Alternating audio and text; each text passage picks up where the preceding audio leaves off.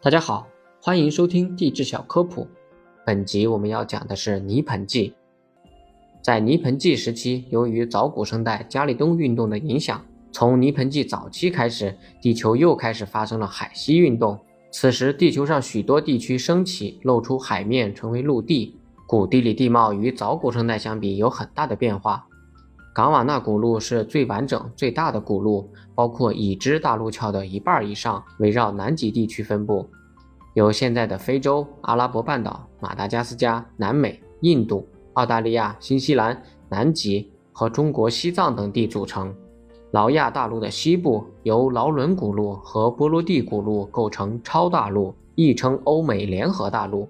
劳伦古路以北美地台为主体，加上苏格兰部分的爱尔兰。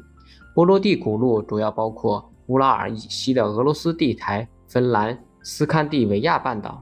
欧美联合大陆的陆相沉积含有近似的非海相和淡水的鱼化石、植物化石。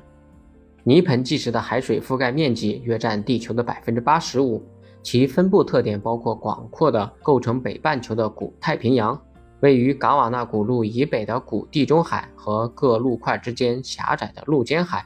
以及大陆之上的陆表海，该时期的化石记录说明，当时全球都处于温带气候状态下。在这个时期，也出现了最早的两栖类和裸子植物。脊椎动物中的鱼类，包括甲胄鱼、盾皮鱼、总鳍鱼等空前发展，故泥盆纪又有鱼类时代之称。这里可以看我附的图片《鱼类时代生物图》，以及正在捕食的邓氏鱼。泥盆纪晚期，甲胄鱼趋于灭绝，原始的两栖类开始出现。无脊椎动物除了珊瑚、腕足和层孔虫等继续繁盛之外，还出现了原始的菊石和昆虫。早期裸蕨类比较繁盛，中期以后，蕨类和原始的裸子植物开始出现。泥盆纪晚期的时候，地球上发生了第二次的物种大灭绝，其原因也是地球气候变冷和海洋退却。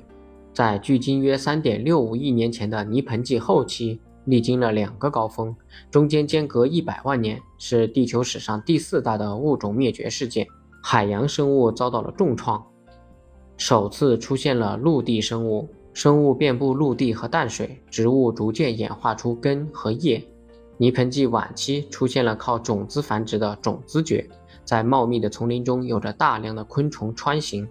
该时期的海洋被称为鱼类时代，有盾皮鱼类、棘鱼类、软骨鱼类和硬骨鱼类等。还有一个是海洋中的霸主邓氏鱼，它的长度约六米，重量达到一点五吨。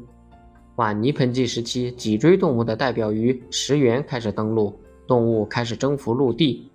晚泥盆式时期发生了地球史上第二次的物种大灭绝，持续时间长达一千五百到两千五百万年。地球上百分之五十的生物物种消失。感谢大家收听，如果想了解更多地质知识，欢迎收听我的其他专辑。